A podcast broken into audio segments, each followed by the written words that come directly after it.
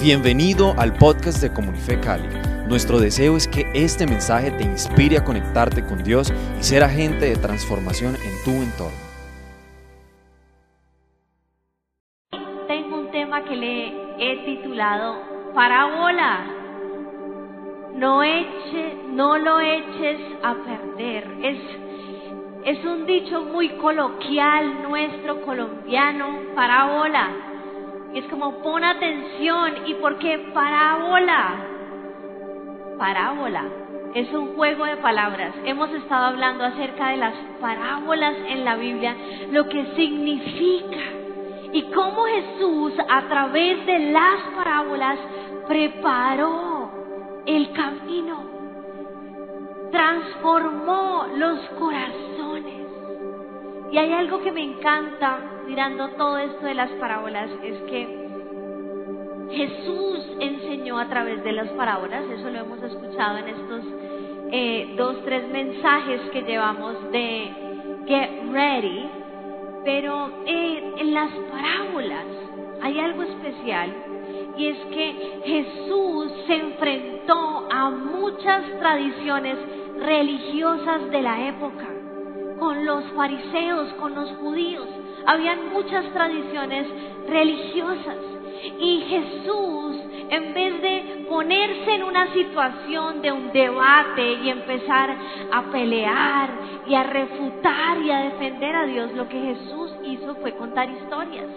Contar historias con significados muy profundos que traían revelación para aquellos que tenían el corazón correcto para escucharlas.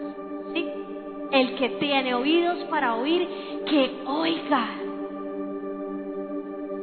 Y el que tenía el corazón correcto para escuchar a Dios sin orgullo, sin pretensión, sin juicio, podía recibir relación, revelación a través de estas historias. Y de esta manera Jesús confrontó directamente a los religiosos de la época permitiéndoles procesar esta información. Sí, los religiosos de la época eran llamados los fariseos. ¿Quiénes eran los fariseos? Eran judíos que interpretaban de una manera muy estricta la ley de Moisés, que son esos diez mandamientos, por decirlo de alguna manera. Sí, están basados en los diez, diez mandamientos, la Torá, ellos tenían una postura muy estricta, muy rígida, con muchos protocolos y ritos para poder tener esa posición de santidad y de espiritualidad. Y quiero que vayamos directamente a Marcos 2, 18. Rápidamente voy a permitir esta porción. Y dice así, cierta vez que los discípulos de Juan y los fariseos ayunaban, algunas personas se acercaron a Jesús y le preguntaron, ¿por qué tus discípulos no ayunan como lo hacen los discípulos de Juan y los fariseos? Jesús les contestó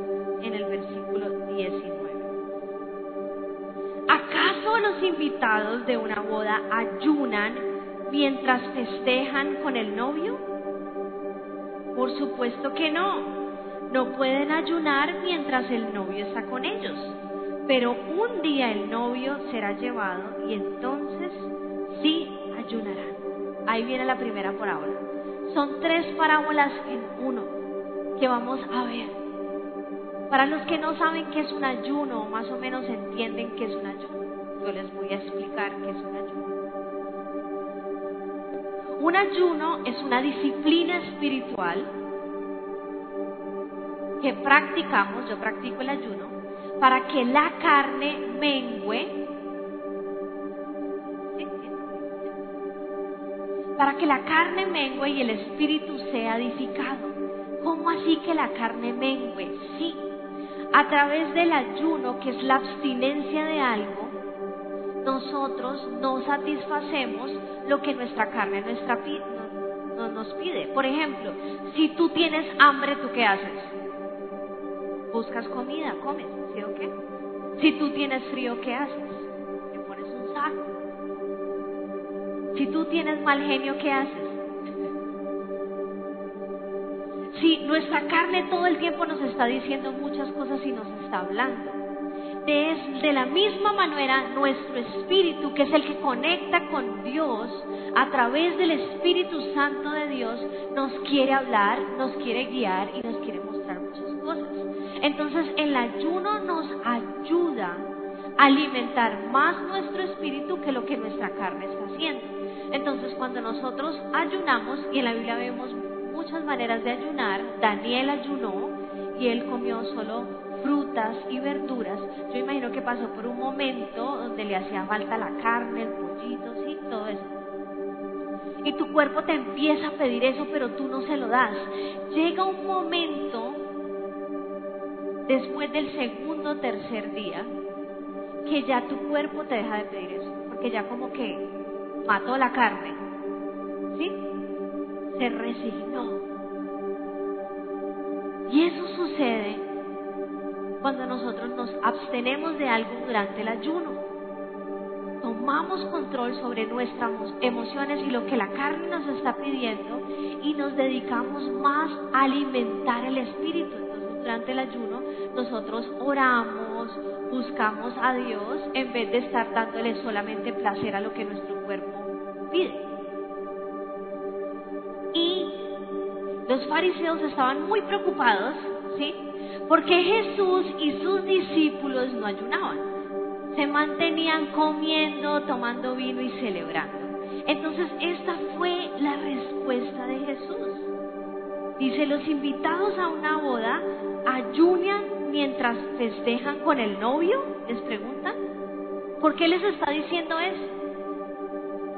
Porque los discípulos de Jesús sabían con quién estaban. No necesitaban ayunar para escuchar a Dios, tenían a Dios mismo con ellos.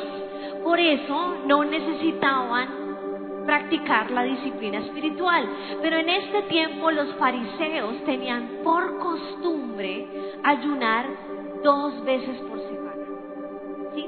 Pero esto ya se había vuelto algo más como un rito, como una costumbre religiosa, sin valor, porque muchos practicaban diferentes costumbres religiosas y su corazón seguía igual. Hacían las cosas por hacer. Más o menos aplicándola hoy en día es como si tú y yo viniéramos a la iglesia y nuestra vida siguiera igual siguiéramos en las mismas cochinadas, con los mismos problemas, con las mismas batallas, con los mismos pecados, y solamente viniéramos a la iglesia por venir, por costumbre, por religión, por cumplir, por sentirnos más espirituales. Y ahora, esto no quiere decir que el ayuno no es bueno, el ayuno es muy bueno y es muy poderoso y tengo testimonios de lo que ha hecho el ayuno en mi vida. Lo que quiero decir es que cuando tú y yo hacemos cosas para Dios, solo por costumbre o tradición, pierden la esencia y el poder que tienen. Y todo se trata del corazón. Primera parte de las parábolas. Sigamos adelante. Después Jesús les dice, además, otra parábola, ¿a quién se le ocurrirá remendar una prenda vieja con tela nueva? Pues el remiendo nuevo encogerá y se desprenderá de la tela vieja, lo cual dejará, dejará una rotura aún mayor a la interior. Por un momento visualiza, hay un vestido que ya tiene pues uso, viejito, y le sale un roto. Y usted coge una tela nuevecita y se la pone de parche. Entonces lo que Jesús está diciendo con esta parábola, esta simbología, esta analogía, esta comparación que te da un mensaje, Ustedes saben que las telas nuevas normalmente después de lavadas tienden a encoger algo.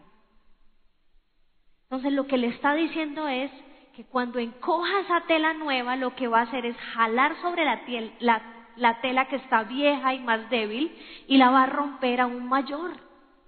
Esto es lo, esta es la imagen que Jesús les está dando a ellos y esta es la interpretación.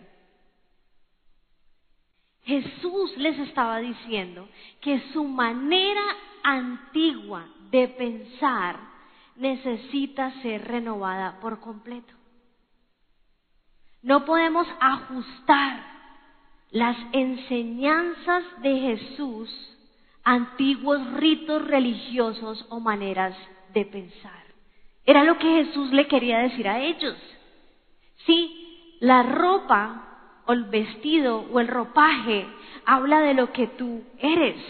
Lo que tú pones habla de tu personalidad, de tu esencia, de quién eres tú. Tú te, te pones algo con lo que te sientes cómodo, ¿sí? En ese tiempo los religiosos, los fariseos, judíos, estaban más acostumbrados a hacer ritos religiosos supuestamente para agradar a Dios que verdaderamente acercar su corazón a Él. Por eso Jesús les da esta parábola. ¿Sí? Porque nuestra manera antigua de pensar necesita ser renovada por completo. Hay veces tenemos una predisposición de quién es Dios o cómo hace Dios las cosas por lo que hemos vivido, por lo que hemos experimentado. Muchas veces tenemos una idea preconcebida de quién es Dios por nuestra relación con el Padre. Eso pasa. Y luego conocemos a un Dios Padre y nos cuesta entender el amor de Dios porque tenemos una idea del amor de nuestro Padre y cómo se manifestó en nuestra vida. Y de esa misma manera, la forma en que tú te has relacionado con Dios o tu familia se relacionó con Dios, tu mamá o tu abuelita se relacionó con Dios, te hace a ti pensar que así te debes de tú de relacionar con Dios o de esa manera es Dios. Por ejemplo, yo crecí en un hogar católico. Yo me acuerdo de mi abuela y tengo imágenes de mi abuela eh, sentada en una mecedora con su, con su rosario. Mi abuela todos los días oraba el rosario en diferentes horas del día. ¿Cuántos les pasó eso que los abuelos oraban el rosario? Por, así, por ahí varios identifican. Sí, yo crecí eso y mi abuela siempre fue y mi recuerdo es una muy buena mujer, muy buena mujer. Trataba súper bien a las personas que trabajaban con ella, era muy amplia, misericordiosa. Y yo me acuerdo de ese rosario. Entonces, para mí, la espiritualidad, ya que mi abuela me ha dado un buen ejemplo, estaba en, en eso, ¿no? Ella tenía su, su estatua de la Virgen María, ella tenía su rosario y todos los días oraba el rosario. Entonces, para mí la imagen de espiritualidad era esa. Cuando yo conocí de Dios y me invitaron a una iglesia, yo me acuerdo aquí hice la oración de fe, Aquí en esta iglesia hice la oración después y después me fui por otros años a otro lugar, pero en este lugar yo lo hice. Para mí era todo nuevo y Dios empezó a romper paradigmas de cómo yo podía ver mi relación con Dios. Yo literalmente les puedo decir que yo sabía que había un Dios y tenía reverencia, pero lo veía muy lejos, muy lejos. Yo decía, no, Dios está muy ocupado para interesarse en mis situaciones para interesarse en mis problemas. O sea, él tiene problemas mundiales a nivel de nación, como yo, hello, nada en el mundo, para pensar en mí. Esa era mi idea. Pero a medida que pude acercarme a Dios y alguien me dijo, hey, ora, habla con Dios, Él te escucha. Yo como que Él me escucha si hay diez mil gente muriéndose de hambre, hablándole a Dios y lo mío es como no tan importante. Pero yo tuve que romper con esos esquemas literalmente religiosos, preconcebidos, para poder iniciar mi relación de intimidad con Dios. Y hoy estoy convencida que Dios escucha y conoce lo más profundo de mi corazón.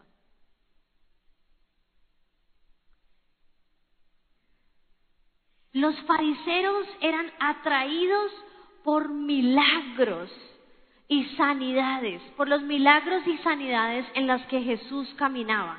Acuérdense, los fariseos estudiaban la palabra de Dios, ellos estaban presentes en lo que Jesús estaba haciendo todo el tiempo, porque ellos no solamente, ellos conocían el Evangelio de un Dios sanador, restaurador, pero ellos tenían la idea preconcebida que Dios iba a venir como rey. Claro, dueño del mundo, dueño de todas las cosas, no como Jesús vino a servir a otros, a sentarse con pecadores, a hablar con las prostitutas, a mezclarse con la gente pecadora. Entonces, al ver los milagros que hacía Jesús, los prodigios, cómo él sanaba a los enfermos, cómo los demonios salían de las personas, los fariseos, en medio de su preconcepción de quién es Dios y de cómo debe ser Dios, estaban ahí como para ver qué iba a hacer Jesús. Eran atraídos, pero muchas veces su corazón no estaba para recibir, sino para juzgar, para ver en dónde se iba a equivocar este tal Jesús que se creía Dios, pero no encajaba en el molde preconcebido que ellos tenían. Después la tercera parábola viene que va unida a estas, estas que estamos viendo. Dice, y nadie pone vino nuevo en cuernos viejos, pues el vino reventaría los cuernos y tanto el vino como los cueros se echaría a perder. El vino nuevo necesita cueros nuevos. ¡Wow! ¿Qué significa eso? Y nadie pone vino nuevo en cueros viejos, pues el vino reventaría los cueros, y tanto el vino como los cueros se echarían a perder. Esta es la versión nueva traducción viviente. Hay otra versión que dice odres, que es prácticamente lo mismo. Era un envase de cuero. ¿Ustedes se acuerdan o algunos fueron alguna, yo me acuerdo que de pequeña mi papá me llevaba a la plaza de toros y él llevaba como una botica de, cuero donde se echaba ese vino, que ya se me olvidó cómo se llama. Pero ustedes tienen esa imagen en donde se almacena el vino en un envase de cuero. ¿Alguien tiene esa imagen? Ok, todos la tenemos, somos colombianos. Sí, no la tenemos por los tiempos de Jesús, pero sí por las corridas de toro y todo esto, las corralejas, donde han utilizado estos envases de cuero. De eso es lo que están hablando aquí. ¿sí? No están hablando de una botella de vino, están hablando de un envase de cuero donde se almacena el vino. Y en esta tercera parte y esta tercera parábola en la que Jesús les responde a los fariseos que les preguntan sobre la disciplina espiritual del ayuno. Jesús está dándoles algo muy importante.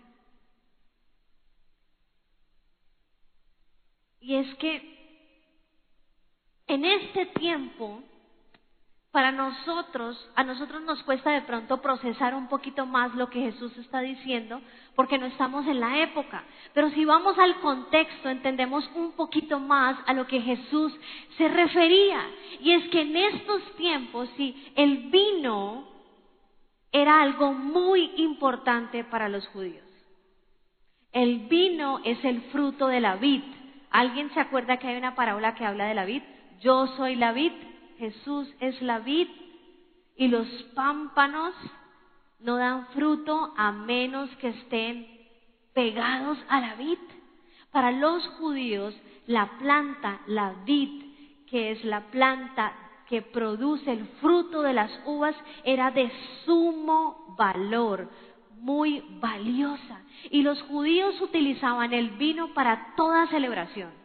¿Alguien se acuerda cuál fue el primer milagro que Jesús hizo?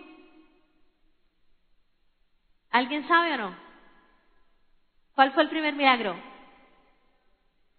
Muy bien, convirtió el agua en vino en un matrimonio, en una boda. Ese fue el primer milagro. El, milagro, el primer milagro no fue levantar a alguien entre los muertos, sanar a un ciego, sanar a un leproso, porque en ese tiempo habían muchos leprosos, o echar fuera un demonio. El primer milagro registrado en la Biblia por Jesús se dio en una boda, en medio de una celebración. Y Jesús convierte el agua en vino. El vino era muy importante para ellos. Motivo de celebración, hablaba de abundancia, hablaba de fruto, hablaba de gozo y por eso en muchas de las tradiciones judías y en las fiestas judías todo se celebra con vino. Es algo muy natural y valioso. Pero para nosotros vamos un poquito a la simbología profética, a esta analogía que Jesús está entregándole a ellos a través de esta parábola. Y voy a leerla de nuevo. Dice, y nadie pone vino nuevo en cueros viejos, pues el vino se reventaría, reventaría los cueros y tanto el vino como los cueros se echarían a perder sea, es muy importante que no se pierdan ni los cueros ni el vino para un judío. Porque el vino es algo valioso, de gran valor. Para nosotros, viendo más lo que Jesús quería decir y este significado atrás de esta parábola, tenemos que entender lo que espiritualmente significa el vino también. El vino es un producto que ha sido procesado de la uva. La uva es que machacada y en los tiempos de Jesús ellos llevaban la uva a un lugar que se llamaba el lagar de piedras, donde machacaban las uvas con los pies sin zapato. Sí, cada cepa tenía algo dependiendo de la pecueca de la persona. ¿Alguien entiende lo que es la cepa? Sí, más o menos algunos saben que la cepa es como el aroma. Todos los vinos son diferentes, no hay ningún vino idéntico a otro. Van por cosecha, por cepa, por, por tiempo de, de estar fermentando. En este tiempo era machacada la uva hasta que salía el jugo, este jugo preciado para ellos. Después de eso lo dejaban más o menos eh, fermentar tres días, ¿sí? En este lugar especial del lagar, pero después era almacenado en unos odres, en unos recipientes de cuero. Sí, y pongan atención porque aquí viene la bomba. Pongan atención, paren bola. Paren bola y no se pierdan de esto. ¿Cómo fabricaban estos odres? Lo primero que hacían era matar el animal. Sí, si es cuero hablamos de un animal. Luego tenían que lavar muy bien y limpiar esta piel, quitarle los cueritos, quitarle todo, raspar, lavarlo súper bien, ¿sí? Para preparar la piel y después lo que hacían era que la cocían, ¿sí? Y le daban la forma de un recipiente y la parte de arriba, que es donde se echaba el vino, normalmente era el cuello del animal, sí, de la cabra normalmente. Entonces cosían la parte de abajo y formaban esto. Cuando un odre estaba nuevo, lo que habla la palabra, ese cuero estaba fresquito, suavecito. ¿Sí? Porque estaba recién lavado, recién limpiado y el, y el animal recién muerto. Sí, había muerto recientemente, lo habían lavado, lo habían preparado. Y entonces ahí era que echaban el vino, ahí introducían el vino nuevo. ¿Por qué tenían que ser odres nuevos para poner el vino nuevo? Porque el proceso de fermentación continúa después de esos tres días. Después de esos tres días en el lagar y que echan el vino en el odre, el proceso de fermentación, de madurar el vino, sigue dentro del odre, dentro del cuero. Y ese proceso de fermentación produce dióxido de carbono, ¿sí? Y el dióxido dióxido de carbono es un gas y lo que este gas hace es que produce presión y se infla el odre, se, se stretch, se estira y queda en la forma del vino prácticamente y de lo que los gases que el vino está produciendo. Por eso, para Jesús decir a ellos, es que es una, es absurdo. Miren esto. Es como echar vino nuevo en un odre viejo. ¿Cómo eran los odres viejos? Pues ya era un cuero más maduro, tenía mucho más tiempo y estaba rígido. Los odres viejos están rígidos. El cuero ya se endureció. Por eso no podían echar vino nuevo, porque el, el odre viejo está rígido. ¿Rígido? como los fariseos? ¿Les suena? ¿Rígido? No es moldeable, no toma la forma, no soporta la presión, la expansión de la fermentación del vino, entonces el odre viejo se rompe y se echa a perder todo el vino nuevo. Y lo que esta parábola nos está enseñando ese vino nuevo que significa el fruto de la vid, la sangre de Jesús, la presencia de Dios, del Espíritu Santo en nosotros, moviéndose, haciendo. Ese fruto tan valioso que es su presencia, que podemos contemplar, eso nuevo que está haciendo Dios en tu vida, eso nuevo que Dios quiere hacer en tu vida, su presencia misma. Dios no la puede derramar en un odre viejo, rígido, que no es flexible, que no se deja moldear. Y es lo que Jesús les estaba diciendo. Porque Dios es el mismo hoy y siempre. Su esencia no cambia. Él es el mismo. Su amor es el mismo. Pero ¿sabes qué? Las formas en las que Jesús se mueve y hace son muy diferentes. Yo me imagino la cara de los fariseos cuando Jesús sanó al ciego y tomó lodo del piso, escupió un gargajo, porque no fue cualquier Ahí no había líquido para revolver ese, barro. Allá había desierto. El barro no estaba suavecito como, como el que nos echamos para exfoliación y mascarillas. Era otro tipo de lodo, de barro. Él tuvo que hacer lodo con ese barro. Le tocó hacer un gargajo literalmente, revolverlo y echárselo al ciego y de esa manera fue sano. Ustedes se imaginan la cara de los fariseos como que este man es un cochino y se cree Dios. Pero Jesús era experto en romper los moldes. Jesús fue experto en romper la religiosidad. Les voy a dar otro ejemplo. Los los fariseos criticaban a Jesús y a sus discípulos porque ellos no se lavaban las manos antes de comer. Y una vez le dijeron que por qué no se lavaban las manos antes de comer. ¿Y cuál fue la respuesta a Jesús? Jesús les dijo, estoy parafraseando, lo que contamina al hombre no es lo que entra por la boca, sino lo que sale, porque de la abundancia del corazón habla qué? La boca.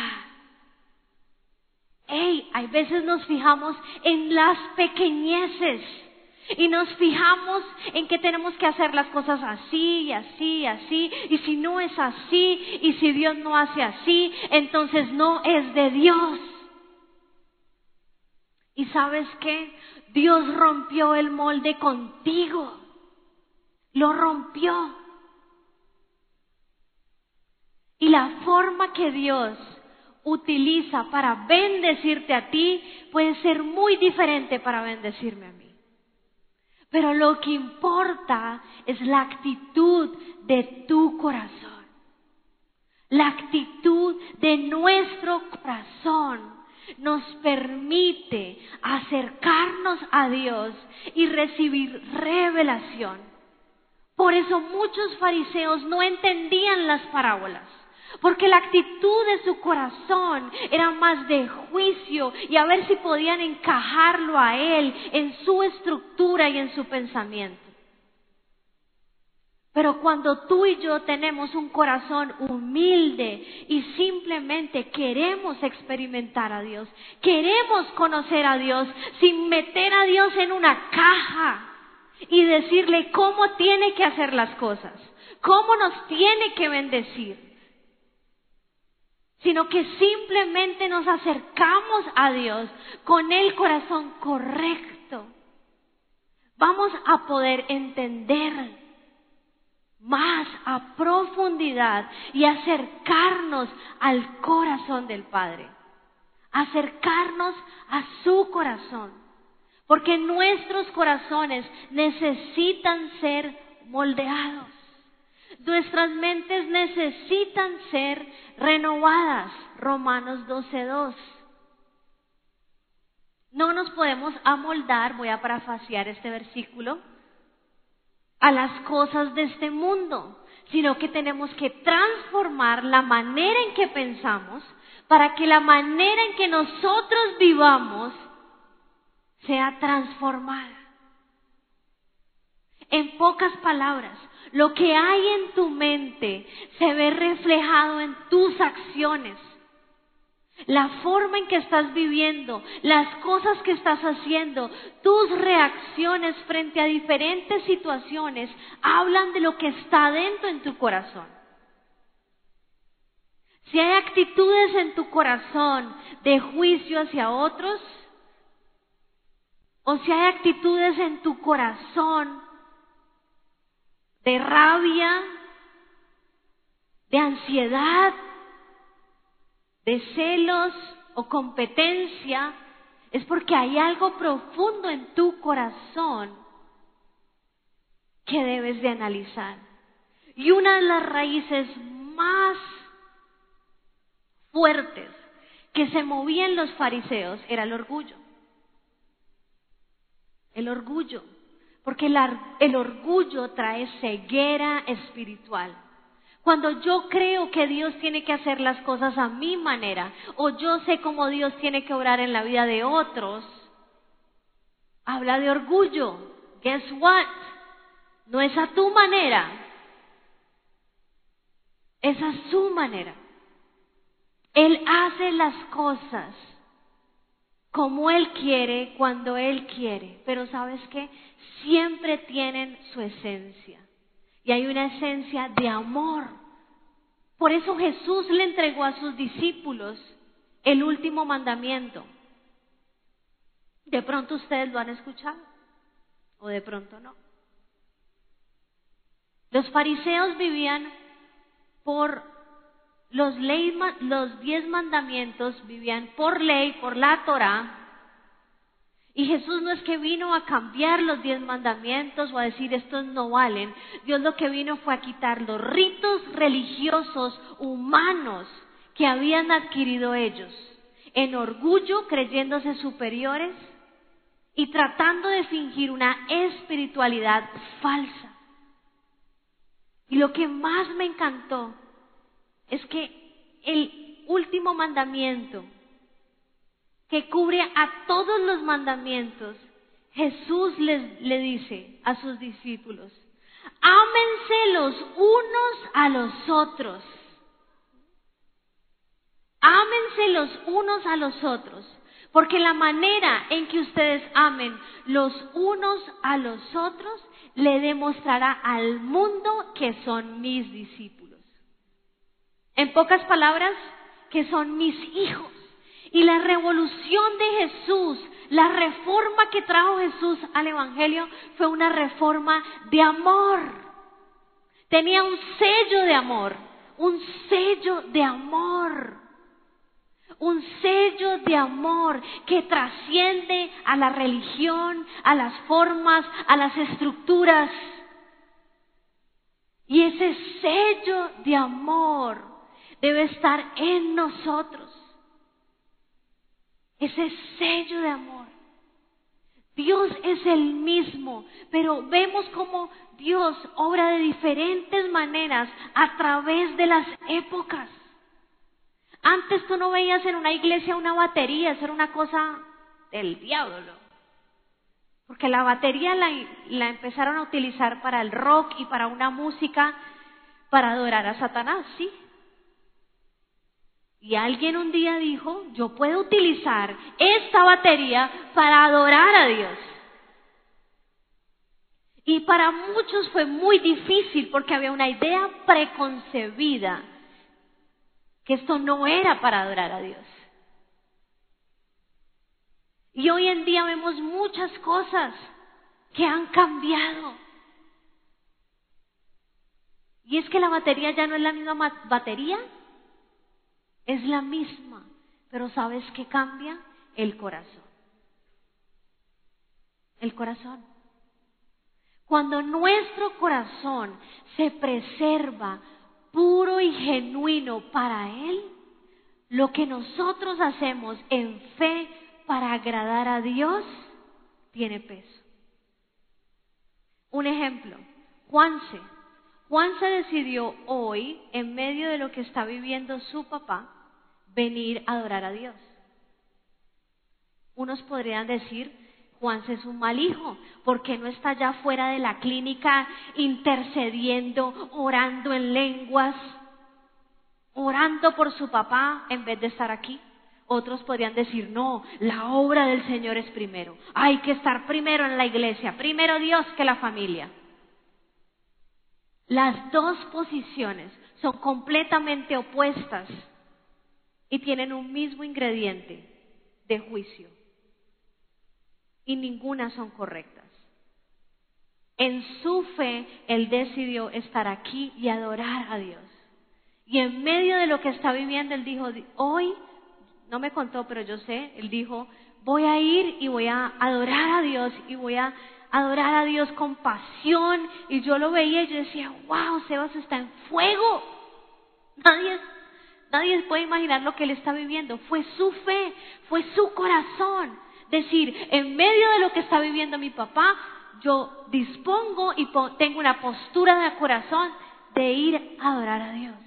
Y es hermoso y Dios lo recibe y lo aprecia. De la misma manera, si Juan se hubiera decidido hoy no estar aquí por estar en la clínica orando por Dios, ¿sabes qué? Lo hubiéramos apoyado por completo. Porque en su corazón está estar con su papá, orar por él. El corazón determina muchas cosas. El corazón que tú tengas para abrazar a otro, para animar a otro, determinará cuál es la fuente. Si es fuente de vida para Dios o si es fuente de muerte espiritual que no tiene nada que ver con Dios. ¿Esto quiere decir que el Evangelio es relativo? No, el Evangelio no es relativo.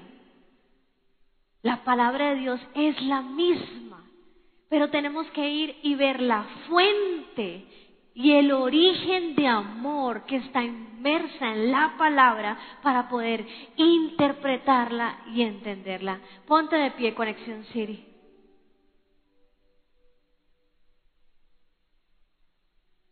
Y hoy mi oración es que nosotros podamos ser como esos odres nuevos, recién muertos. Y lo digo en parábola, muertos, muertos a nuestro yo, muertos a nuestras emociones, muertos a nuestro egoísmo, muertos a nuestras formas, muertos al juicio hacia los demás, que podamos ser como esos odres nuevos, frescamente muertos, moldeables, suaves, que pueden soportar la presión de la fermentación del vino, que pueden soportar la expansión de Dios en nuestra vida. Padre, en el nombre de Jesús, permítenos ser renovados constantemente como esos odres nuevos para poder recibir del vino. ¿Me pueden acompañar? Gracias. Para poder recibir el vino de tu presencia, del Espíritu Santo de Dios, para poder ser llenos de ti, Jesús. Padre, que el odre viejo se...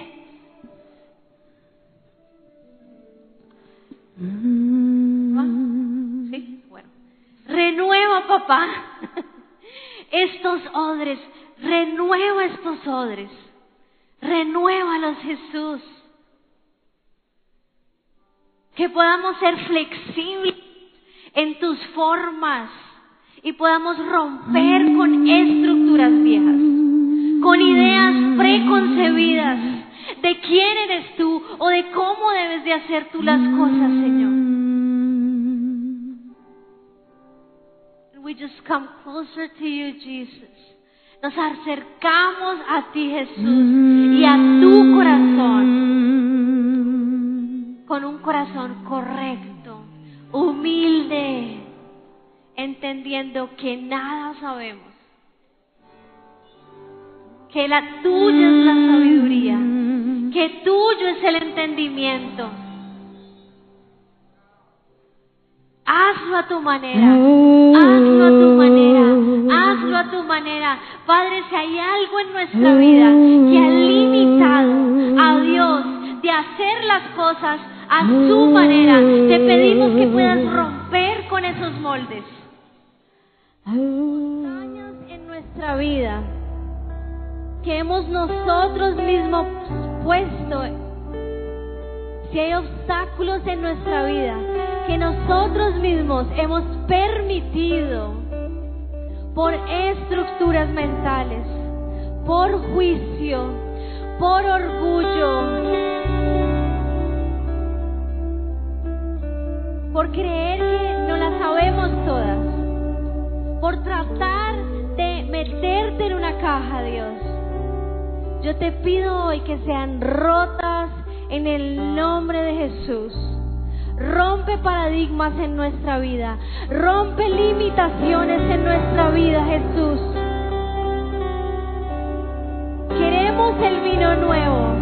Anhelamos el vino nuevo, anhelamos tu presencia, anhelamos que el Espíritu Santo se mueva en nuestra vida, anhelamos ser ungidos por ti, anhelamos ser llenos por ti, anhelamos ser embriagados por tu presencia, anhelamos el gozo del vino nuevo.